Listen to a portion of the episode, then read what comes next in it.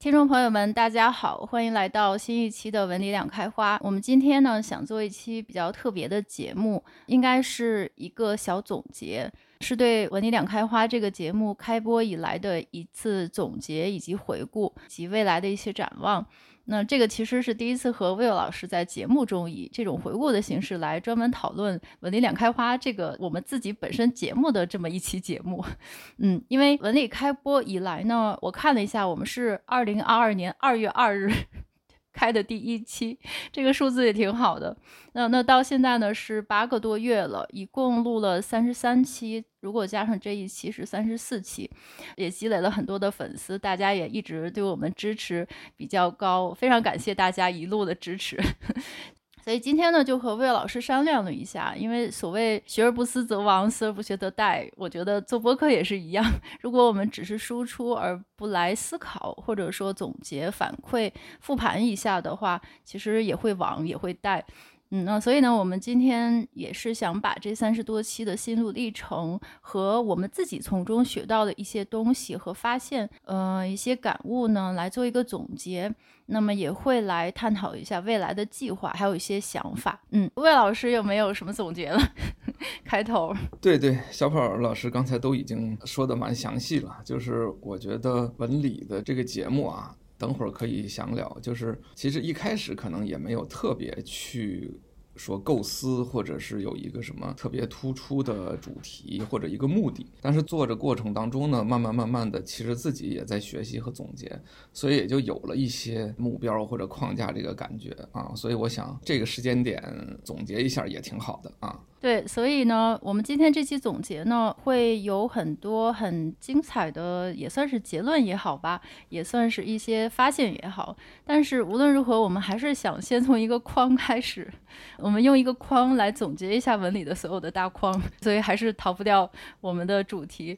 所以这个框呢，就是第一性原理。我们后面的一些讨论，包括做文理这么多期，我们自己的发现和总结呢，其实也是和这个主题有关的，就是第一性原理。所以呢，我们今天首先想花一点时间来跟大家讨论一下第一性原理这件事儿。那首先呢，我们还是从这个第一性原理的第一性原理开始，就是从它的起源开始。这个概念其实大家应该都不陌生。基本上呢，如果说它它其实存在了很长时间，但是近几年呢，它经历了一个小高潮，大家也都知道是为这个马斯克马老师带起来的这么一个小高潮。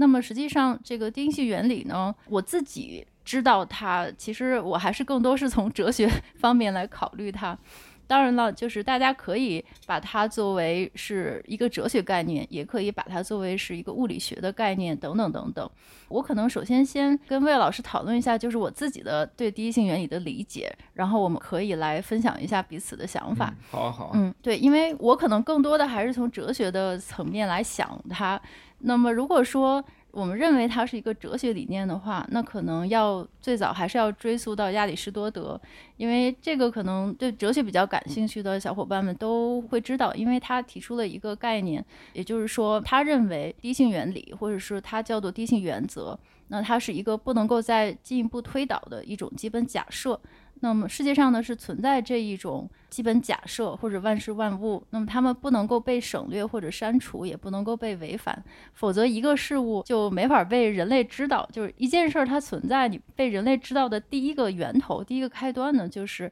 它的这个基本的存在的条件和假设，就是它的第一性原理，就所谓的 first basis。所以呢，从哲学上来想呢，它其实是一个先验的概念，也就是说，它存在于我们任何的人类现在已知的经验和总结和逻辑之前。那么，也就是它没有办法用理性能推导出来，因为它是存在于你的理性之前的，也没有办法证明。所以，它是和我们所谓其他的哲学理念的，像纯粹理性的纯粹部分，还有认识论等等，是密切相关的。所以，干脆我把它总结为哲学中的神性部分。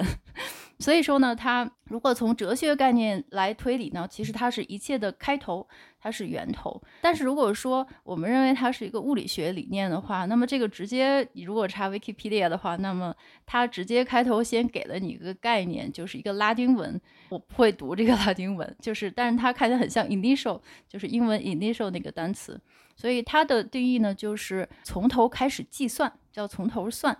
所以呢，大概的意思是，如果我们把它是从物理学的理念等等来考虑的话呢，它那么这种第一性原理呢，或者第一性原则，它是直接来自于物理规律的，不考虑任何当下现实存在的，从头开始计算的这么一个东西或一个原理。所以，最著名的使用者，或者是从物理学的概念来思考使用它的，那肯定就是著名民营企业家马斯克老师。马斯克老师，我们可能都读过那个故事，就跟创业鸡汤一样，就是马斯克老师当年造火箭的直接原因，就是因为市面上的火箭都太贵，成品太贵，几千甚至是上亿美元，然后他就掐指一算。这个从物理就是只是单纯从物理学来考虑，火箭是什么做的呢？嗯啊，它是一些什么航空航天级别的铝合金，然后钛金属、铜、碳纤维等等等等。他把这些从物理层面就给它拆开了，然后拆开之后，他又分别计算这些东西在大宗商品市场上买大概是多少钱，所以他就计算出来，觉得自己造火箭其实更划算。于是他就造了 SpaceX。那么，所以呢，他的这个低性原理的，如果说按照这个鸡汤的故事来讲的话，确实是从物理层面上，他觉得行得通就能做。最后呢，确实也是他的这个 SpaceX，它的这个火箭的价格呢，确实是低了很多很多倍。然后呢，他们的公司至今也能够运转，也能够盈利。当然了，这个故事我们当然不能深究，不能细究，你只能从字面意义上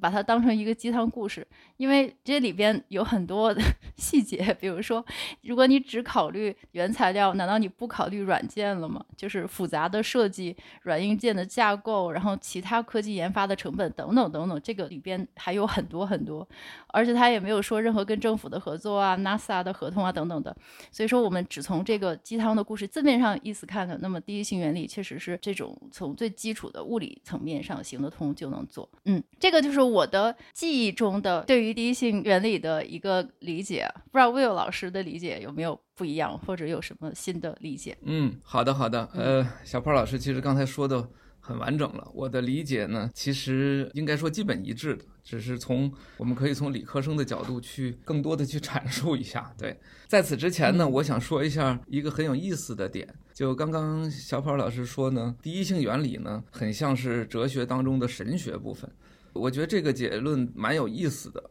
因为大家可能听说过一个美国的一个神学家叫做尼泊尔，他有一句著名的。叫做宁静祷词，也就是后边很多人都传为鸡汤的一句话，就是说，请上帝给我那份平静，去接受那些我不能改变的事物，给我勇气去改变那些我可以改变的事物，还给我智慧与分辨两者的不同。这件事儿，我觉得，呃，用来描述第一性原理，其实是蛮贴切的，真的就是哲学当中的神学部分，就像刚才你说的马斯克的这个第一性原理一样。就马斯克，他虽然从一个很世俗的角度去解释了他的第一性原理，但他本质上其实就是告诉大家一件事儿，就是我一定要去改变那些我可以改变的事情，对吧？只有那些我完全不可以改变的事情，我才接受它。嗯，这其实就是马斯克的第一性原理。他就靠这个造电车、造火箭嘛，对吧？所以其实我觉得，从第一性原理的角度来讲，从亚里士多德到物理学、量子力学，到马斯克，或者说到尼泊尔，再到马斯克，其实都是一脉相承的。就本质上来讲，大家都是想追寻一个系统或者一个体系当中的那些作为前提的、不可以再被讨论和改变的东西是什么。这实际上就是第一性原理的来历。无论是哲学还是物理学，还是神学，还是马老师的创业学，其实都是一脉相承的，就是一个系统当中的那些前提条件啊。所以从这个角度来讲，其实本来他们不管是哪个领域的第一性原理，其实本源都是一样的，对吧？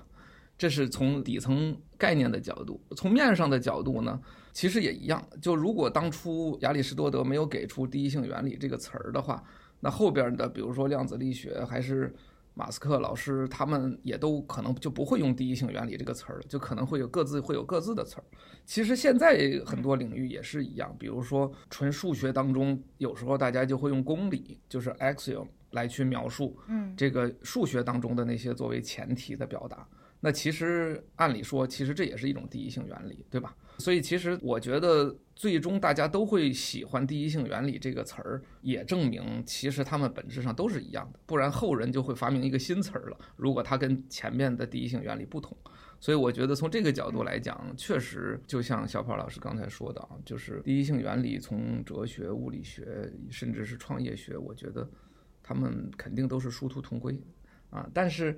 反过来啊，哈，就像文理，咱们一直是用一对儿概念来表达一个框一样，就是凡事都有它的正面和反面。就是反过来讲，就是第一性原理在不同行业当中也一定会有不同的表现，对吧？就如果大家都讨论哲学，就纯哲学的来去讨论第一性原理，其实第一性原理也就对人没兴趣了，对吧？就像你刚才说的，那为什么现在在社会层面，大家对第一性原理那么感兴趣呢？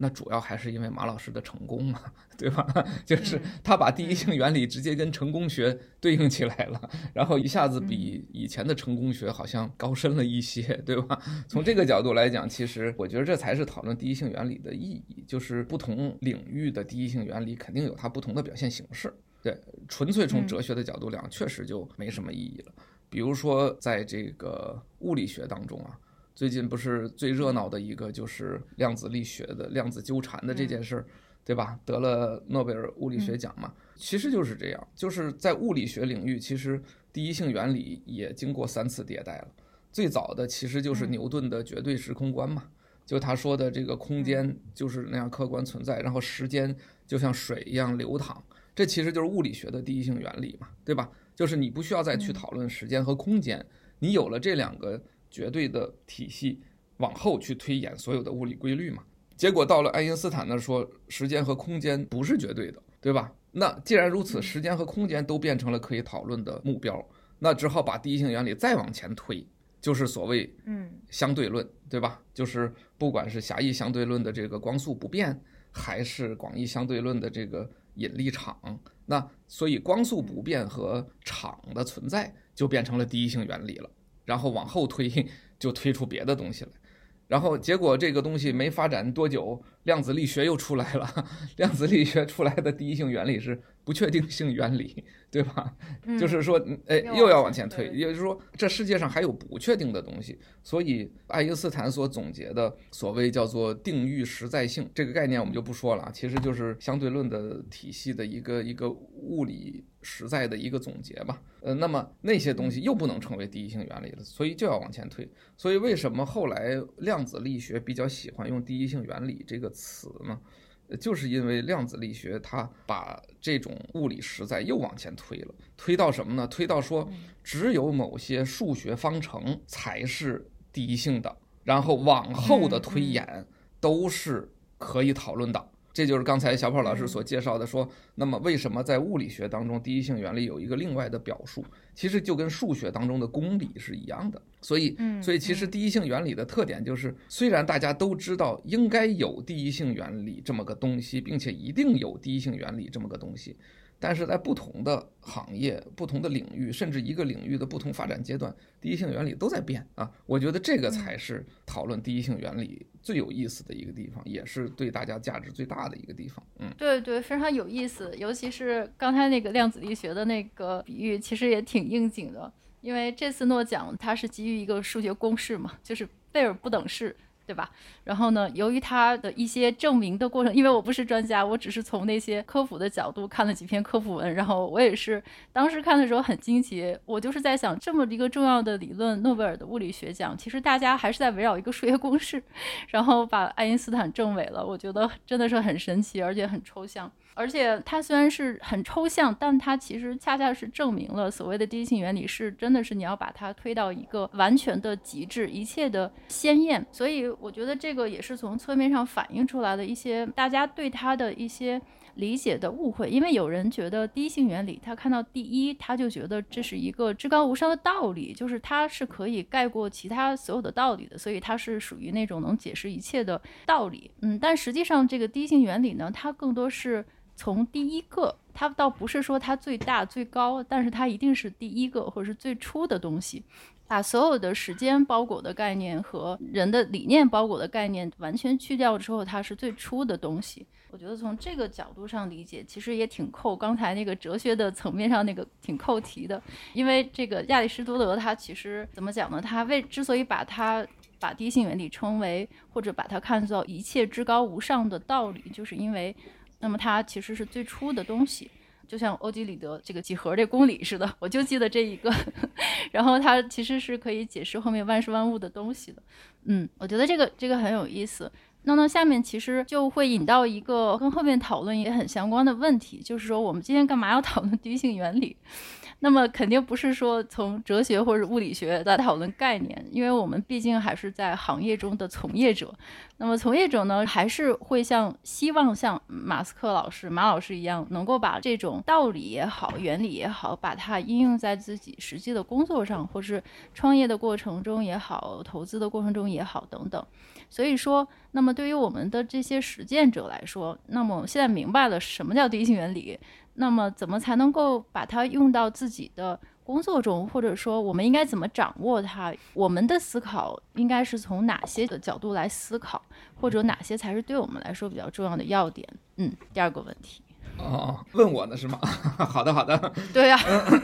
对对对，我我只能说我自己的想法，因为我觉得对第一性原理的价值和它的应用，我觉得真的是见仁见智。我先说我自己的想法，就我觉得第一性原理它的重要性，其实还是体现在人需要有一个逻辑思维，或者思考需要有一个逻辑推导过程。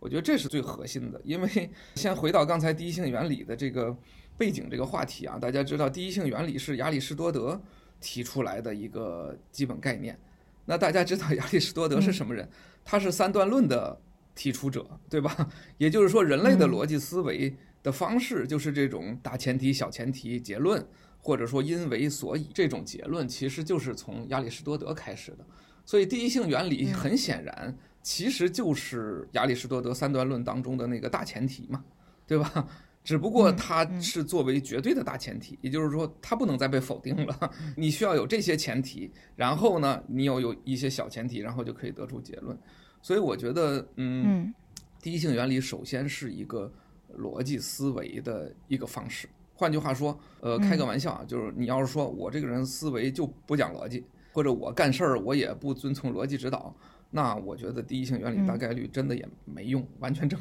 完全正常，嗯、对吧？嗯、那个，嗯、那为什么这个事儿现在在大家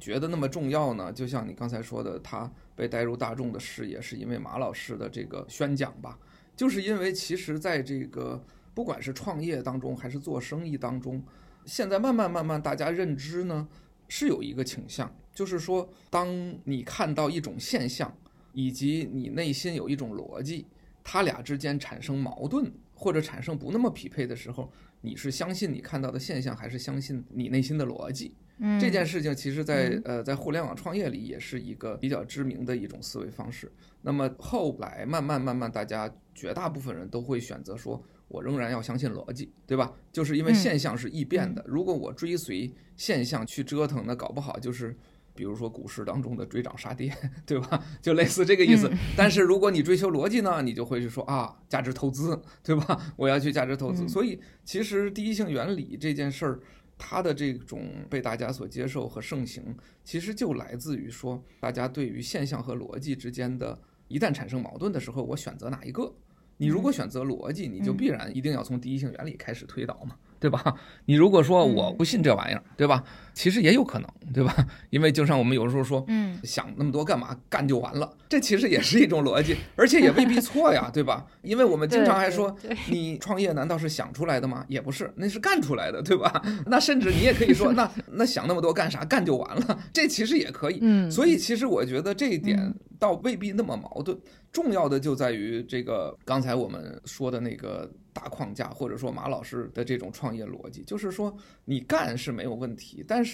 你干你不就是想要改变一些东西吗？对吧？你这不是就是为了所谓什么活着，不就是为了改变世界嘛？对吧？那么，那你总得知道哪些是你能改变的，哪些是你不能改变的。如果你整天想着去改变那些你不能改变的，那就是堂吉诃德呗，就类似于这个意思，就是你你找了一个风车去战斗，这个还是会有这个成败的这个问题嘛，对吧？但是呢，反过来说呢，那你。什么都能想明白，说我哪些是能改变的，哪些是不能改变的，我才去选择吗？这个也未必。这就落实到马斯克所讲的，他强调第一性原理点就在于说，很多以前我们认为是不能改变的那些东西，其实是可以改变的，对吧？你得沿着这个思路去深入思考才行，不是在那里闭门造车瞎想，对吧？马斯克的特点就是这样啊，他认为一个东西能改变的时候，他就真的去研究呀。对吧？锂电池的构造、上下游的这个原材料的这个比例，然后每一种原材料在国际市场什么地方能采购，有多少成本，全都精确的算出来。他会知道说，这个某种东西的成本其实是可以改变的，而不是像别人那样认为说，哎，我就先接受这个成本，然后我用这个成本来往后来去想我制造什么，叠加多少利润。所以，其实我觉得第一性原理的运用。某种意义上来讲，真的是有一点神学的特征，就是你，也就是量子力学的这个不确定性，你其实不一定真的知道你找没找到第一性原理，但同时你又要沿着这个方向去做，我觉得真的真的就是这样啊。所以我自己的总结呢，我想这样说，就是我总结出一个方法论啊。就是说，我觉得如果要做成一件事儿，那大概率呢，你可能得找到两个第一性原理做支撑，这个事情大概率靠谱。嗯，这是我自己的总结啊，但不代表我自己用这种思维方式做成过什么事儿啊，这个倒不一定。但是我是觉得说这件事情蛮重要的，为什么呢？因为抽象谈哲学的、物理学的、数学的第一性原理，你总能够找到某个具体的点，说这个第一性原理是什么。但是，凡是做事儿，不管是创业还是投资，还是什么其他的事情，它都是个综合的东西，对吧？就不是一个象牙塔里的一个直接写出来算出来的东西。所以，我觉得，如果你只把握一个领域的第一性原理，就算你真找到了这个领域的第一性原理，你也未必能在这个领域做成事儿。因为做成一件事儿的第一性原理，它跟做事儿本身还有关系。比如说，你经营一个公司去做这件事儿，那么。是不是经营公司也有第一性原理呢？对吧？然后这个公司，如果你理解是一个团队，那管理团队是否也有第一性原理呢？然后就回到我们前几次文理里边聊的一个话题，就是不管你做任何事儿，如果你想赚钱，那你是不是得了解一下钱的第一性原理呢？对吧？我觉得这一点就是，其实我比较喜欢谈的，就是在文理的群里也聊过很多次，就是你做任何一件事儿，你都可能有这件事儿本身的第一性原理，但是你用做这件事情去赚钱的时候，这件事本身的第一性原理可能只占其中一部分了，嗯，一定会叠加上另一件事情，就是钱的第一性原理，对吧？所以才会有上次我们聊的那个，就是被通胀扭曲的商业逻辑那一期。就是你做任何事情，只要跟钱打交道的话，钱的第一性原理很可能也决定你这件事儿成与不成，或者它的真实的原因是什么，对吧？所以我觉得从这个角度来讲呢，我我自己就是有个小小的方法论，就是你不管在任何领域做事情，你总得要找到两个第一性原理能够叠加起来，你都把握住，我觉得你做事的成功概率是比较大。对，嗯，对对，这个又是一个框了，我觉得又可以作为文理的一个总结，就是所谓的双，不是双模因啊，双第一性原理，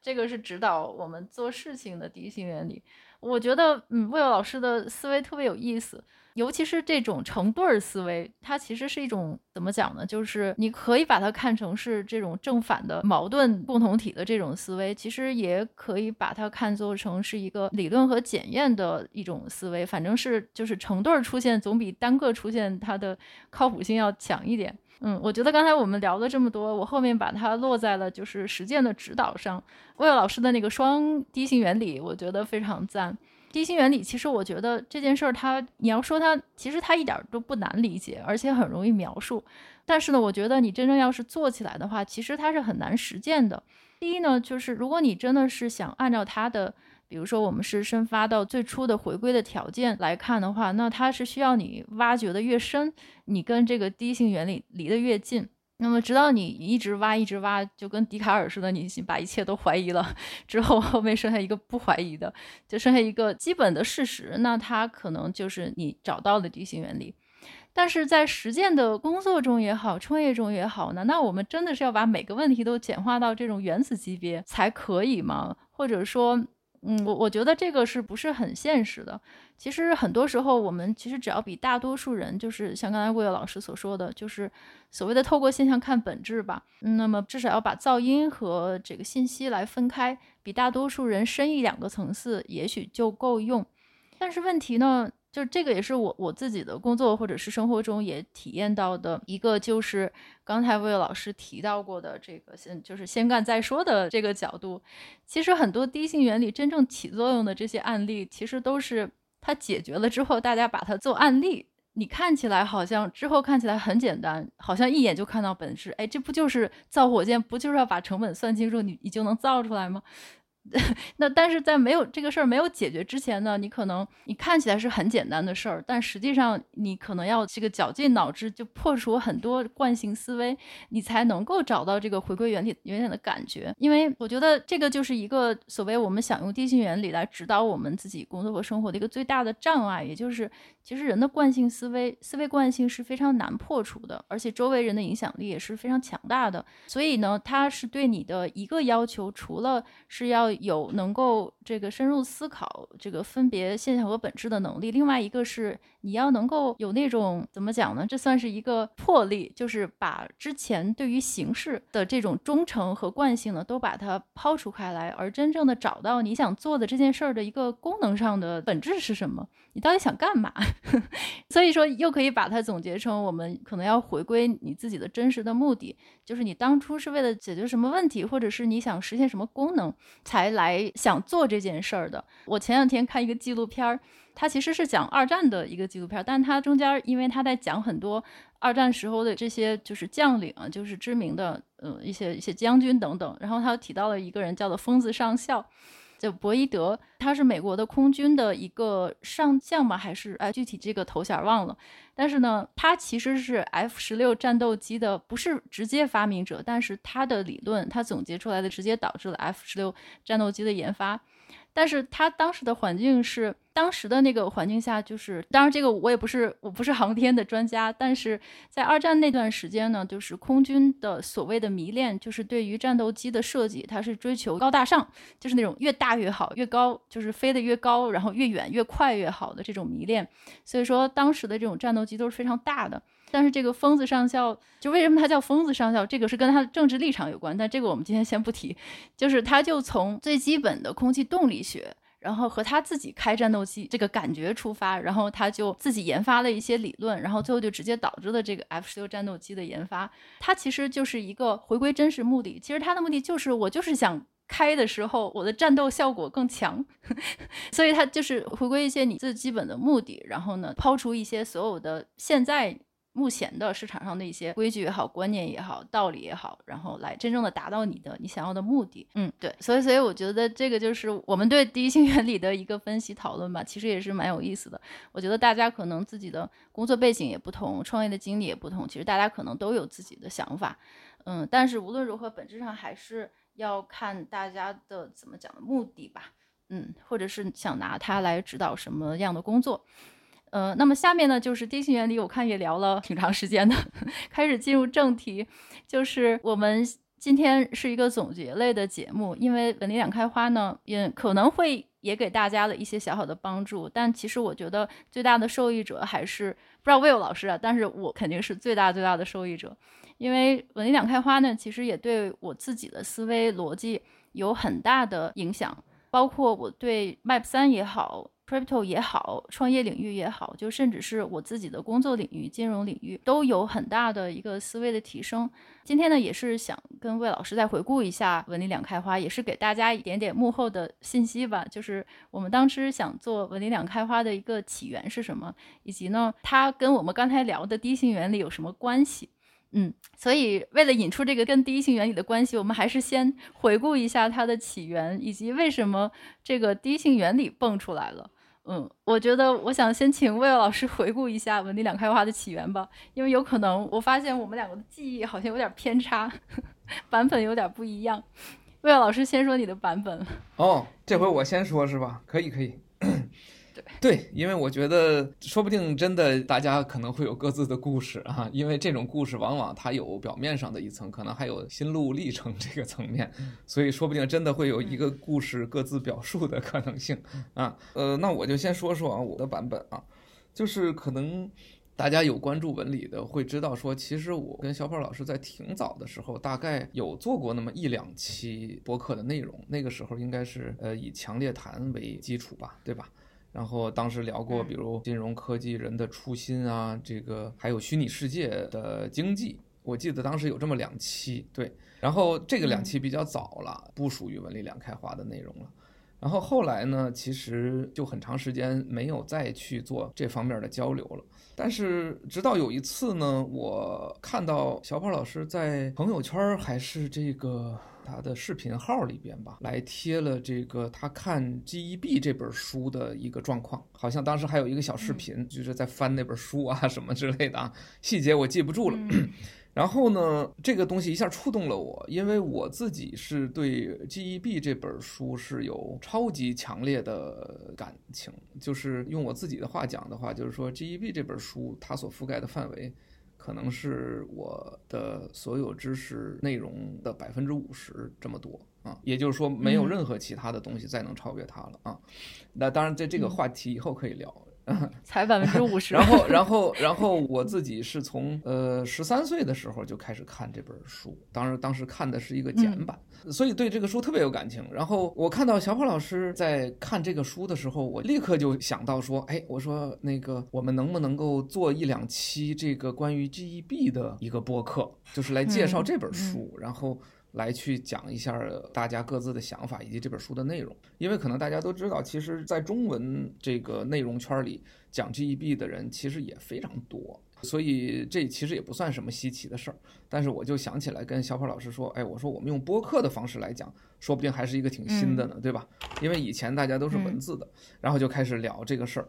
然后呢，聊着聊着呢，就是我甚至把这个 GEB 这个书赶紧又从书柜里又拿出来，又从头开始重新看一遍，因为 时间太久了，万一有些细节记不清楚呢，不就聊的可能就不那么准了嘛？就这个事儿，然后呢？我记得可能阴差阳错还是机缘巧合吧，就这个事情，不管是因为工作忙啊，还是因为什么的，就耽误了一点点。就是这本书呢，也没有把从头看的这个过程做完，然后呢，也没有去正式开始这个聊这个 GEB，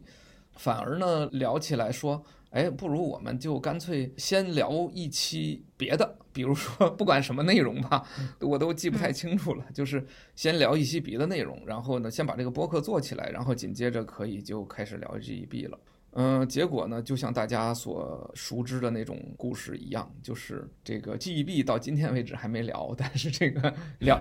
还是史上最大坑，还然后聊了一个 文理两开花出来，对对对，这是我说一个背景啊，然后再说这个故事的第二趴，就是说聊文理两开花，我觉得。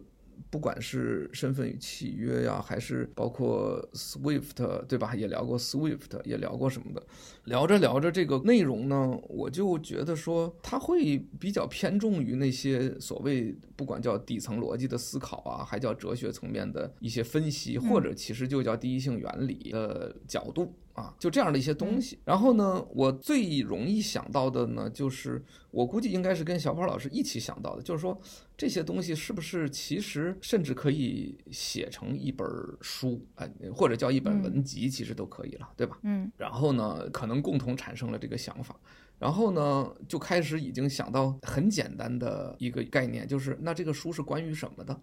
或者这个书应该叫啥名字，就可能讲到这么具体的事儿了。这是当时我的想法。然后呢，我印象很深，有一次我跟小胖老师说，我说感觉这个书还是一本哲学书哎，就 当时的就是这个感觉。然后呢，我隐约觉得小胖老师，我不知道，这就是纯粹我的猜测和敏感了。就我隐约觉得你对这个主意这个响应程度不高，或者说 或者说不是特别的积极。然后呢，我我迅速的就开始反思，说，哎，为什么呢？我说小跑不是也很喜欢哲学的，为什么对这个话题好像不是那么感兴趣？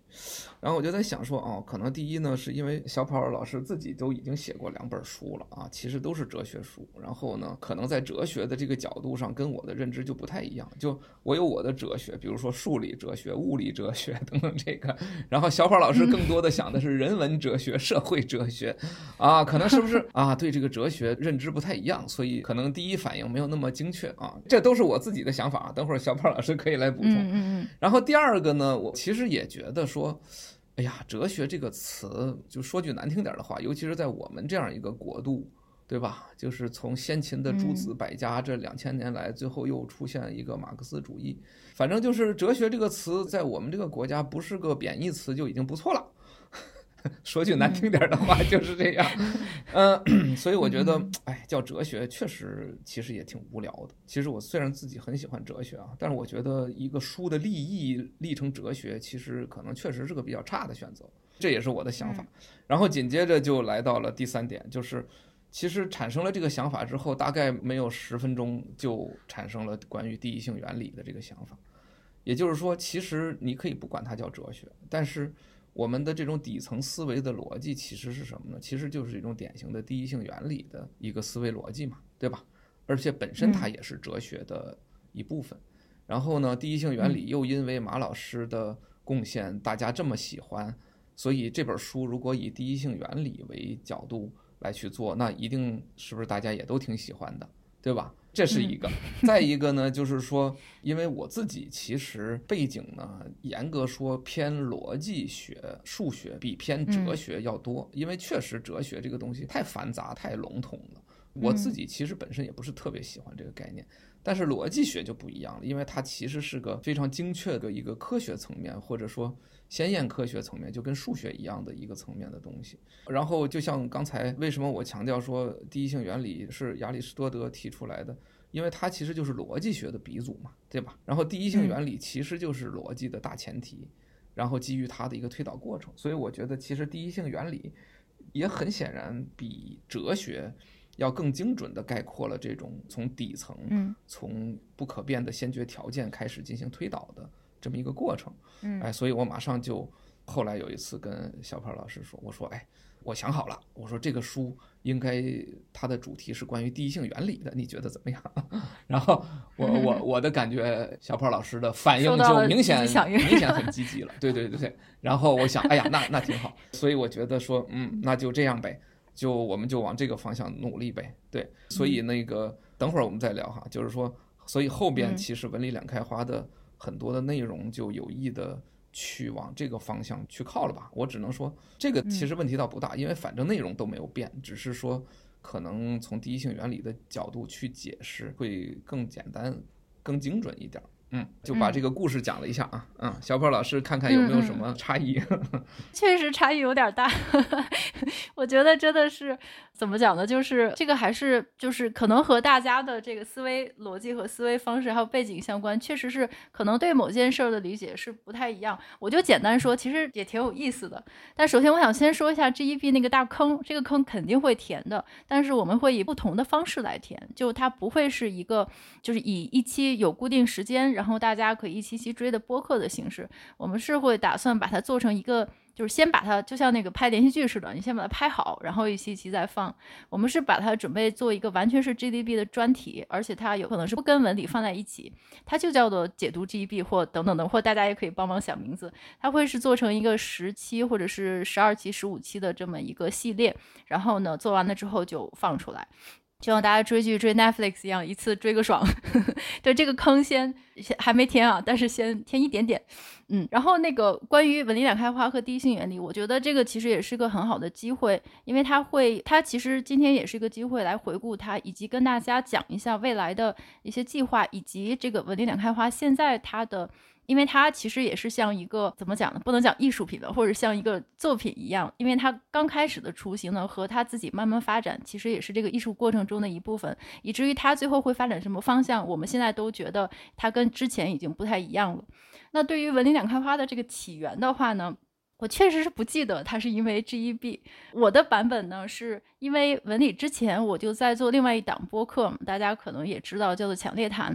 其实我做强烈谈的初心呢，就是想做一个跨学科的东西。我是想用其他的学科来解释金融这件事儿，因为大家都知道，就是我自己也写书嘛，就是写书的目的也是想用其他的东西来解释金融，不管它是什么，不管它是文学也好，哲学也好，科学也好，物理学也好，因为我觉得金融这件事儿它其实都不能算成一个科学，但是它和人是密切相关的。那么其实它中间有很多的东西呢，其实你是可以从不同的角度来解释它，反而解释得更清楚。但是金融之所以会经常发生一些你难以理解的行为，就是因为它很多时候你是没有跳开它来思考它的，所以其实就是一个很简单的想法。那强烈谈呢，我也是想和很多不是做金融的人在聊金融。就比如说，开始我们很早很早的时候还请过一些艺术家，还有一些我具体都不太清楚了。但是后来发现这个事情不太行，因为真的是隔行如隔山。如果你想跟一个艺术家、纯艺术家讨论金融的话，这个差太远。所以后来呢，这个强烈谈就没有达到我当初的目的，它就变成了一个纯讨论宏观金融的东西。那么今后它也是会很简单，就是讨论宏观金融。但是呢，强烈谈一个好的地方是我请 Will 老师做了几期节目，因为我当时的感觉就是，我跟 Will 老师做节目的时候，就那种跨学科用不同思维来解释同一个我们都懂的东西的那种感觉就非常强烈。我当时就觉得，如果说 Will 老师能够经常来上节目就好了。但是呢，后来我跟 Will 老师录了几期节目之后，我发现他的逻辑思维的连贯性非常强。这个魏老师肯定有感觉，就是我跟你之前录的节目，你其实都没说完，你只说了一半儿，或者说你的观点只是表达了一部分。然后我录了两期之后，就明显感觉到，就是你的这个观点是很长的，是源远流长的，是思维很强的。这个一两期你肯定是说不完，所以我就是有了这么一个想法，就是想再开一个新的节目。就是把它和强烈谈分开，然后呢，那么这个节目只适合魏老师两个人，因为我我就感觉到你的观点很多很多，可能可以输出一系列，而且呢，一个很好的结合点就是因为你是做技术的，当然现在我不觉得你是做技术的，但是我当时觉得你跟我应该是跨学科的两个人，你是更偏重 technology 的技术领域以及这个理科生的领域，我更偏重金融，当然我不是。我我是冒充文科生，但是我可能思维更有点更偏向文科生，所以这个时候呢，那么它也起到一些跨界交叉的一个效果，所以这个是想跟魏老师做文理的原因。但是后来发现，其实他不是纯粹的理科生，他也很文，而且呢，就是他对金融的理解也非常到位，所以这样子呢，就是两个人用不同的观点或背景思维方式来解释同一件事儿，就很顺利，嗯。所以这个是我我我做这个纹理的一个嗯，怎么讲来源也好，还有我自己的感觉也好。然后呢，后面在做的过程当中，刚才魏老师也提到过了，我们慢慢的就总结出来了很多东西。因为大家如果还记得的话，我们开始就是耗散结构那一期，其实我感觉用它来解释 Stepan 呃不对，用它来解释土耳其的里拉的死亡螺旋的时候，那一期好像有一点点出圈。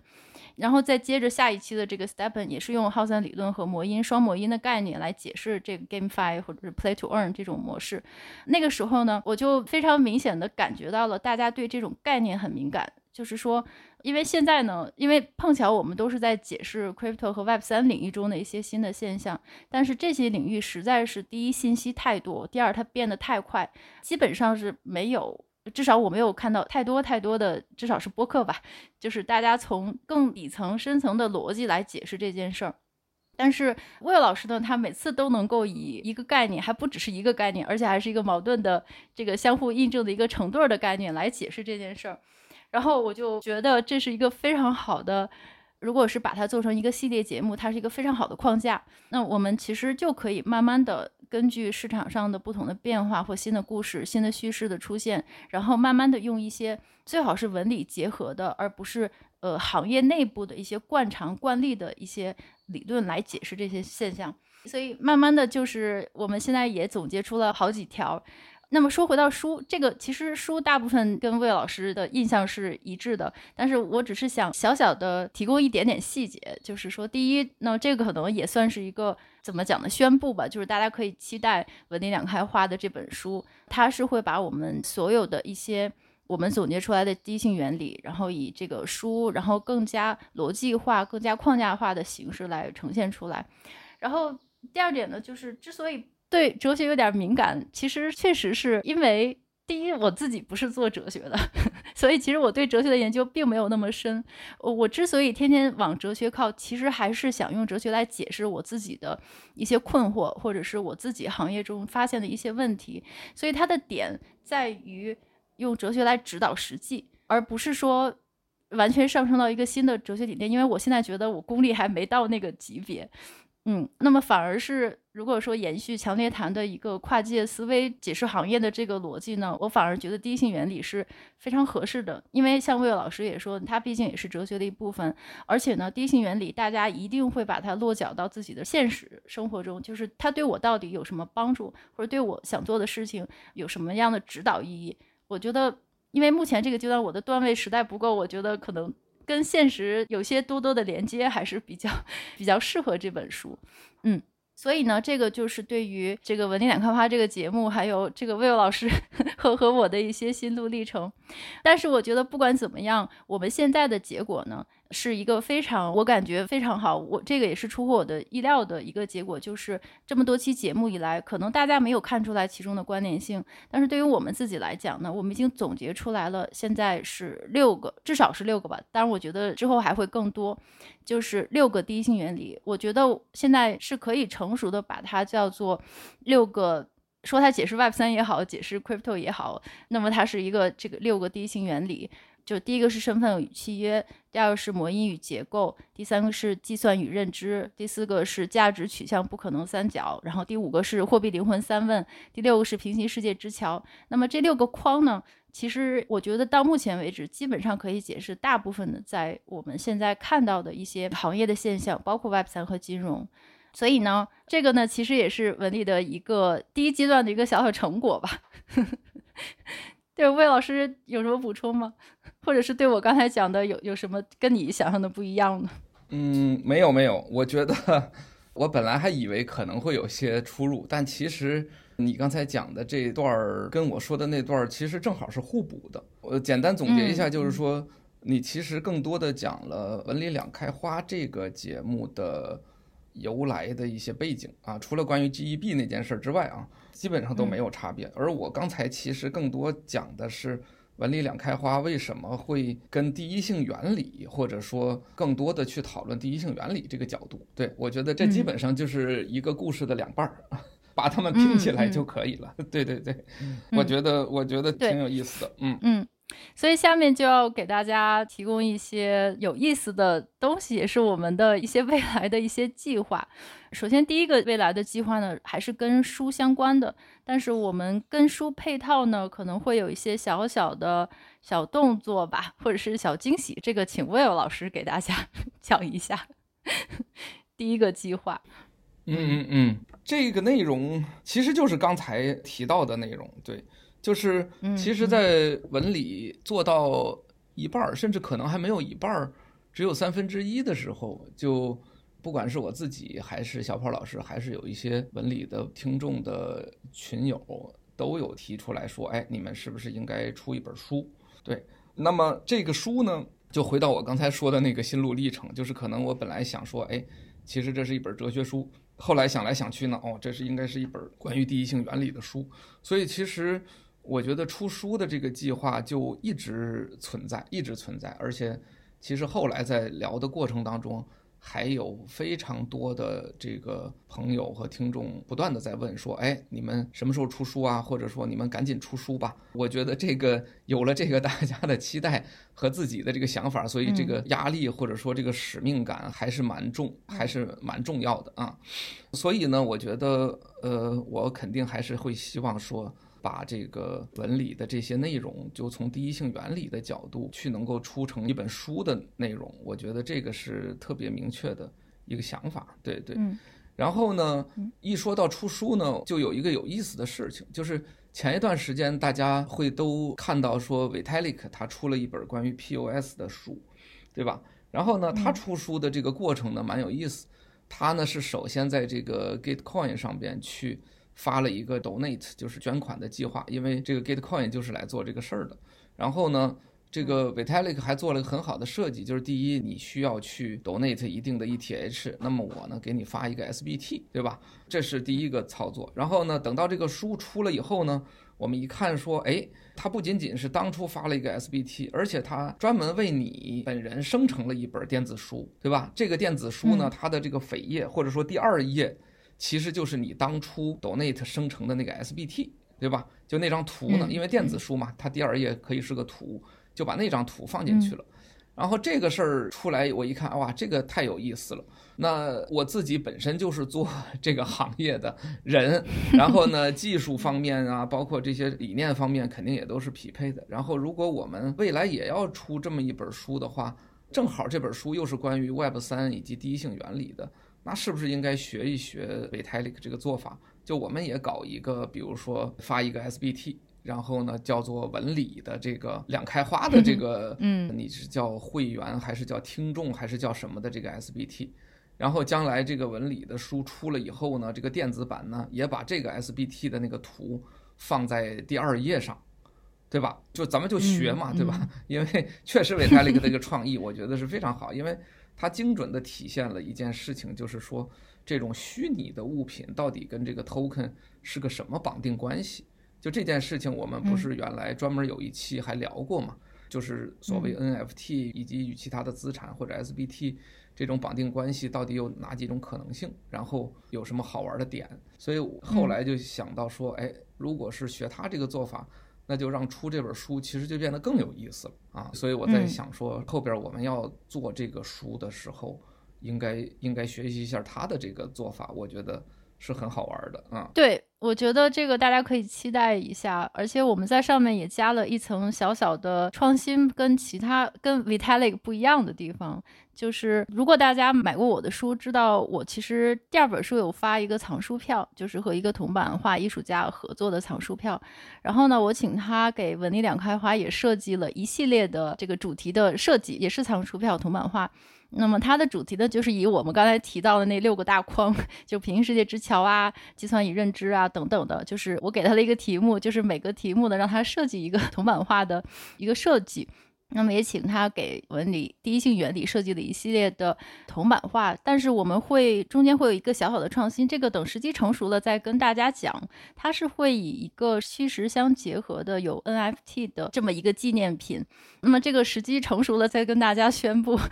是什么样子的。好了，但是这个呢，其实也是很有意思的活动，也是我们想给文理的粉丝的一个小小的回报吧。感谢大家 一直以来的支持，就尽管是。有的时候很烧脑，但是依然坚持坚持了下来，非常感谢。所以这个是我们的第一个计划。然后第二个呢，第二个未来的，它目前来讲也不能算是一个计划，但它确实是一个新的启发。那么这个启发呢，也是和文理的做节目过程中衍生出来的，和这个听众的互动，以及我们在总结这些第一性原理中的一个想法，也就是这六个第一性原理，目前为止是六个。那么它可能是指导行业，大家在行业做分析的第一性原理，但是它同时有没有可能作为一个投资的逻辑，就是所谓的 investment philosophy？这个想法呢，其实还是来自于一位听众。某天呢，就是我是被他问到了，他问我们有没有计划做基金，因为他觉得我们在节目里讨论的很多东西呢，对于行业从业者来说，其实是一个很好的分析的一个工具。就是有可能，尤其是在 Web 三这个变化非常快的领域，那么如果说听了我们的节目，虽然有几些挺毒舌的，但是至少也会第一规避一些风险，然后第二呢，可能把某些就是当下的现象可能看得更为透彻一点。所以呢，他就提出这么一个思路。那他提到这个思路呢，然后我马上就想到，实际上这六个原理呢，是真的是有可能作为一个 investment philosophy，这个有可能是做金融的一个直觉。那么我也和魏老师商量了一下，他觉得嗯，可能也可以再仔细想一想。所以我觉得呢，其实这个也是我们未来一个会拓展的一个方向嘛，会接着往这个领域再发掘发掘。那么我之所以觉得它和也许是投资吧，或者是在这个行业跟行业建设相关有关系呢，是因为当下这个行业可能大家也都知道，很多投资行为是短期行为，比如说炒币。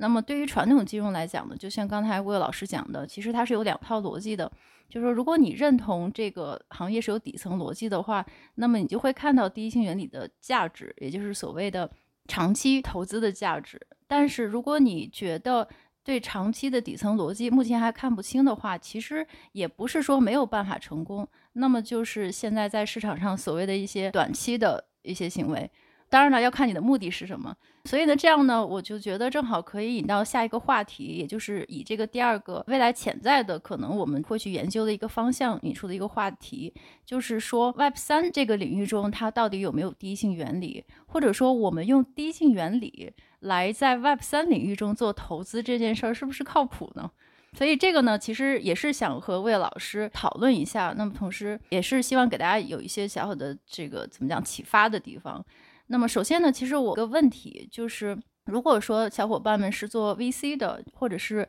不管是在哪里做 VC，是 Web Two、Web 一还是 Web 三，那么大家呢可能都很熟悉，就是在这个 VC 领域呢，大家都有一个基本的逻辑，包括基本的指导原则，就是看赛道。那么我的问题是在 Web 三和 Crypto 领域，我们看赛道是不是有道理？那么，比如说，现在我看呢，在这个 Web 三领域投资，其实大家也分了很多所谓的赛道，比如说 GameFi、这个 X to Earn，或者是这个 DeFi 等等等等，会把这些分成若干类的这样的赛道。我想跟魏老师讨论的就是，现在目前在这个领域看赛道是不是有道理呢？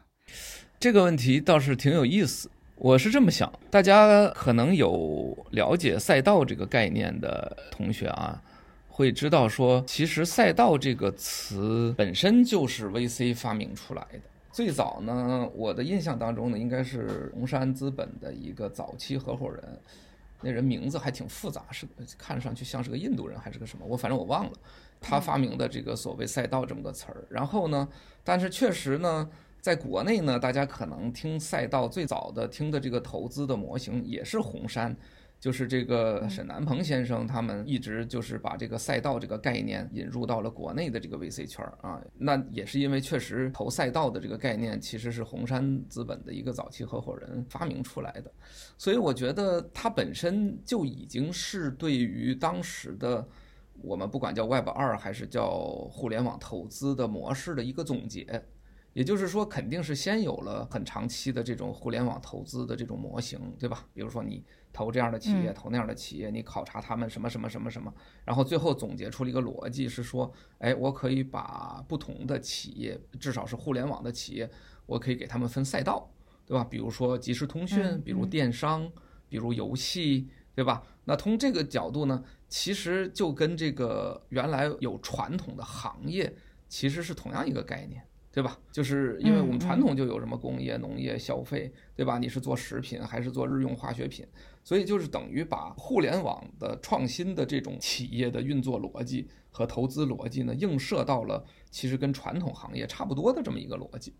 那我觉得这种逻辑当然肯定有它对的地方，对吧？因为人类几千年就是这么过来的，随着社会分工的不断细化，就会出现行业嘛，对吧？然后那互联网它越来越成熟。它自然就也会分行业，其实就是所谓的赛道。所以我觉得这个逻辑是特别典型的，有它的合理性。但是这个合理性来自于一个什么呢？来自于一个不断成熟的过程当中的一个总结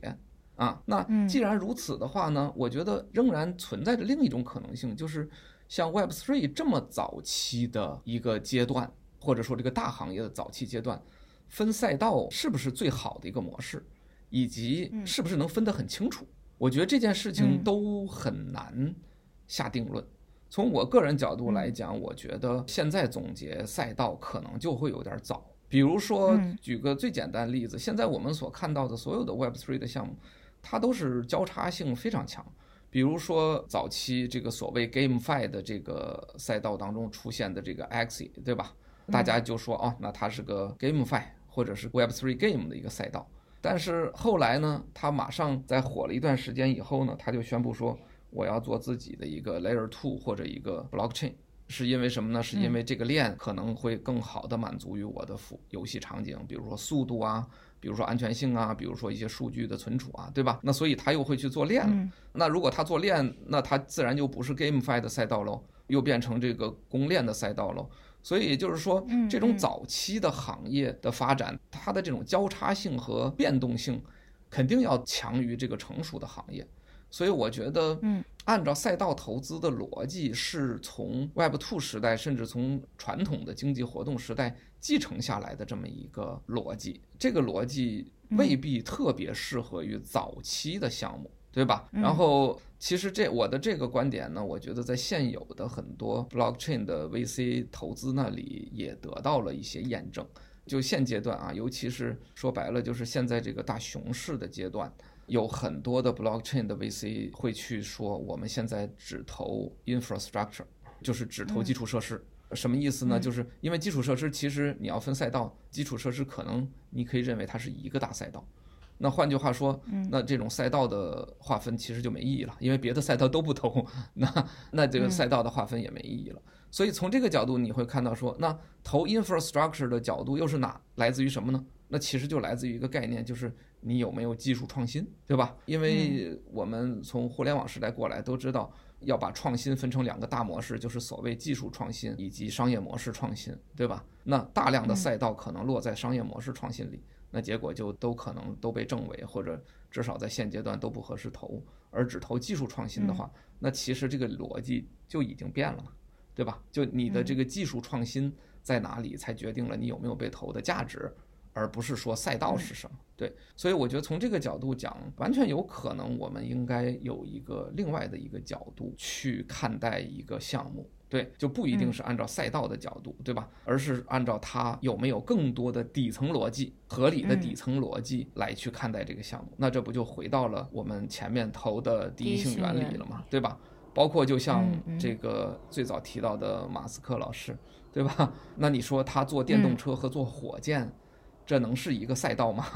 对吧？但是他通 通过第一性原理，他认为这个领域有巨大的潜力、商业潜力去挖掘，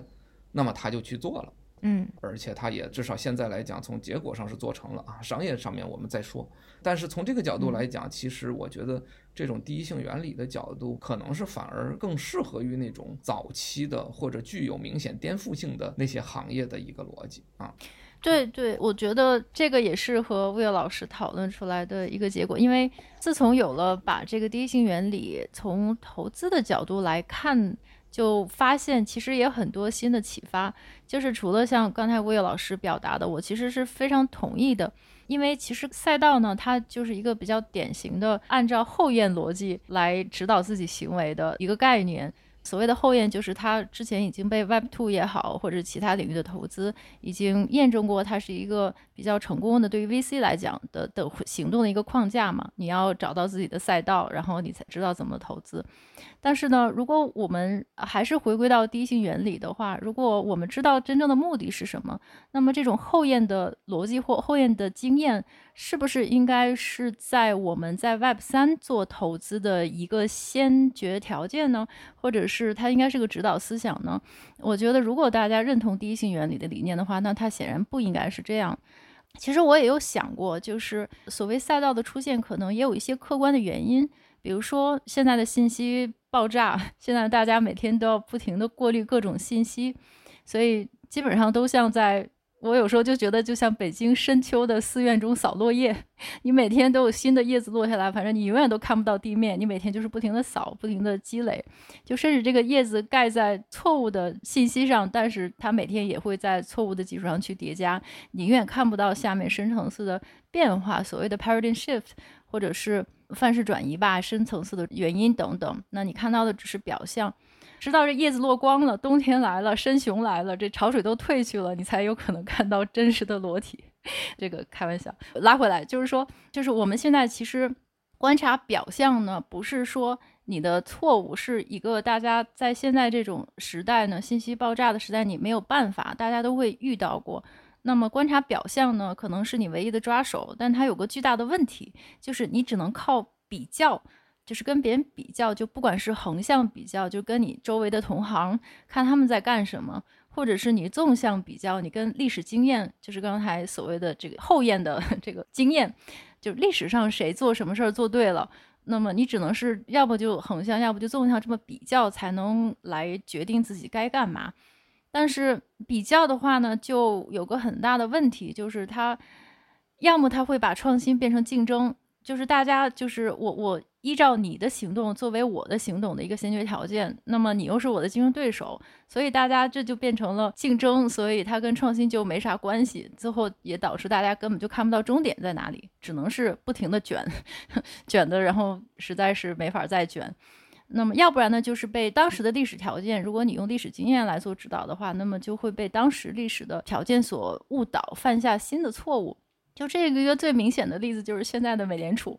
就是这次高通胀，因为大家历史上大家都觉得这个联储是没有办法在不对经济造成巨大损伤的前提下，把相对较高的通胀率拉下来，所以历史上每一次高通胀的结局都是衰退，以至于大家现在就是包括联储对之前的情况的判断，就十几年的低通胀这么一个情况的判断，导致他这次对通胀的这个行动非常的缓慢。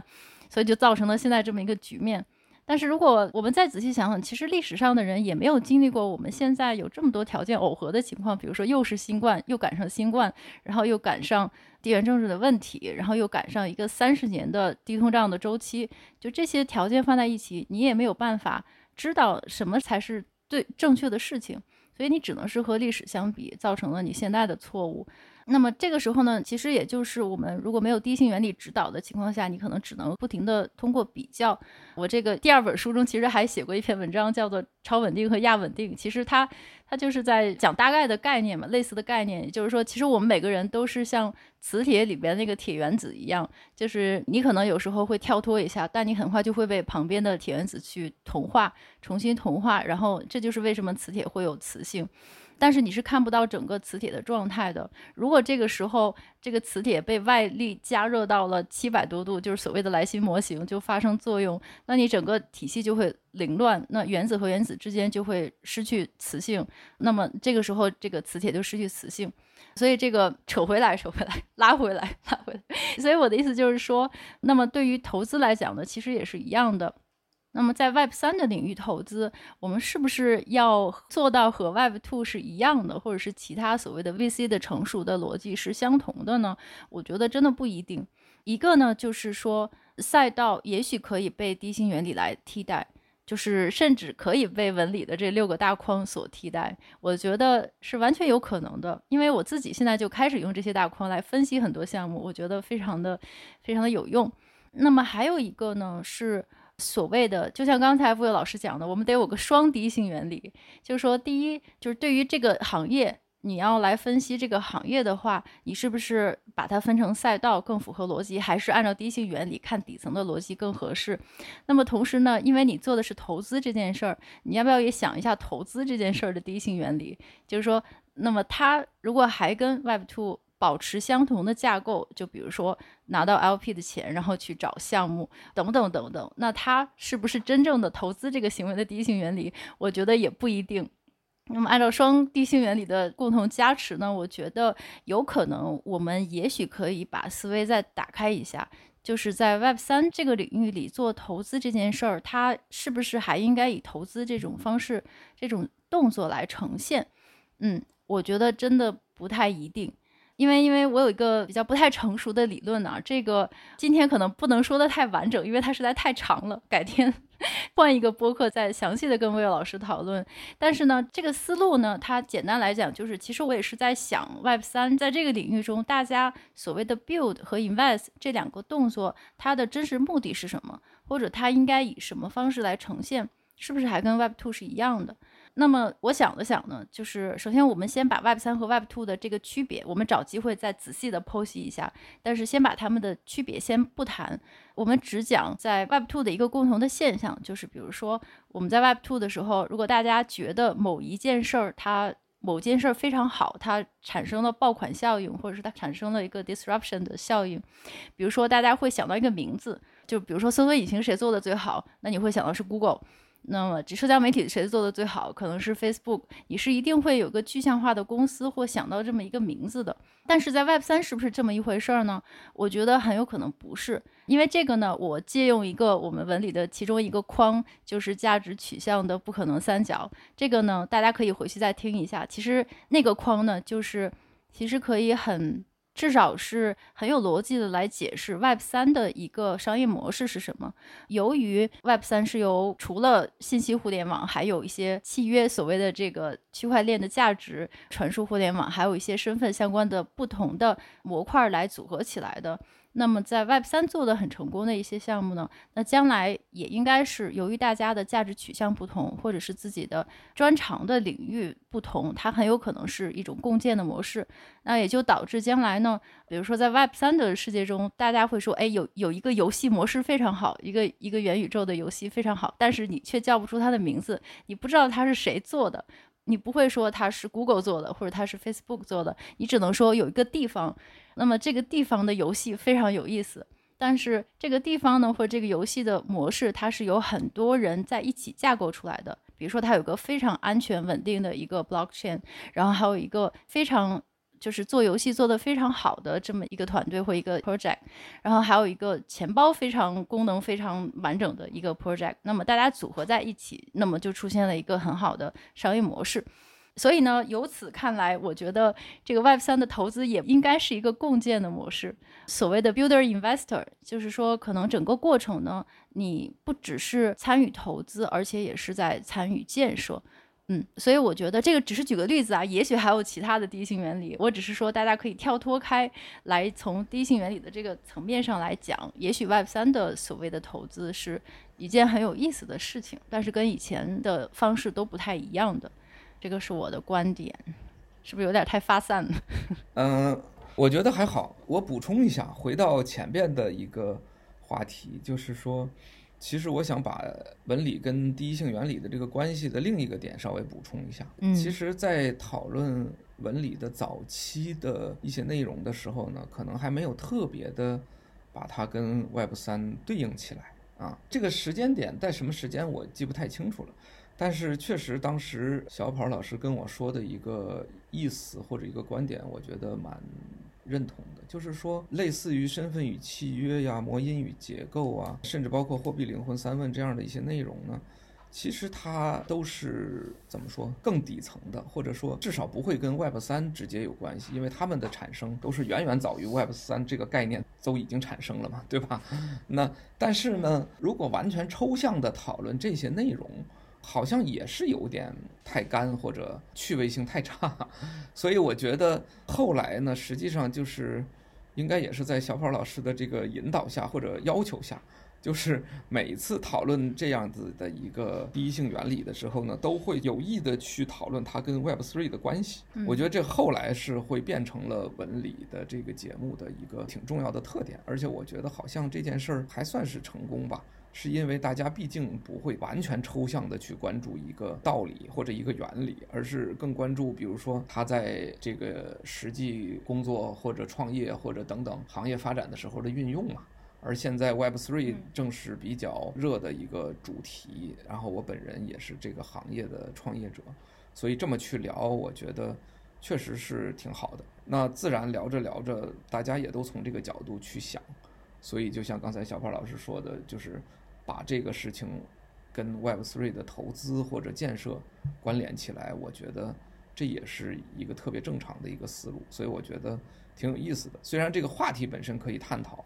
比如说像刚才小胖老师说的，build 跟 invest 是什么关系啊？这个我觉得还真的得仔细想啊，我自己都没有特别想过，但我觉得就是挺有意思的。对，但是我想说的是，其实这个话题好像也体现了我们说的双模因，或者我前面提到的双重第一性原理的一个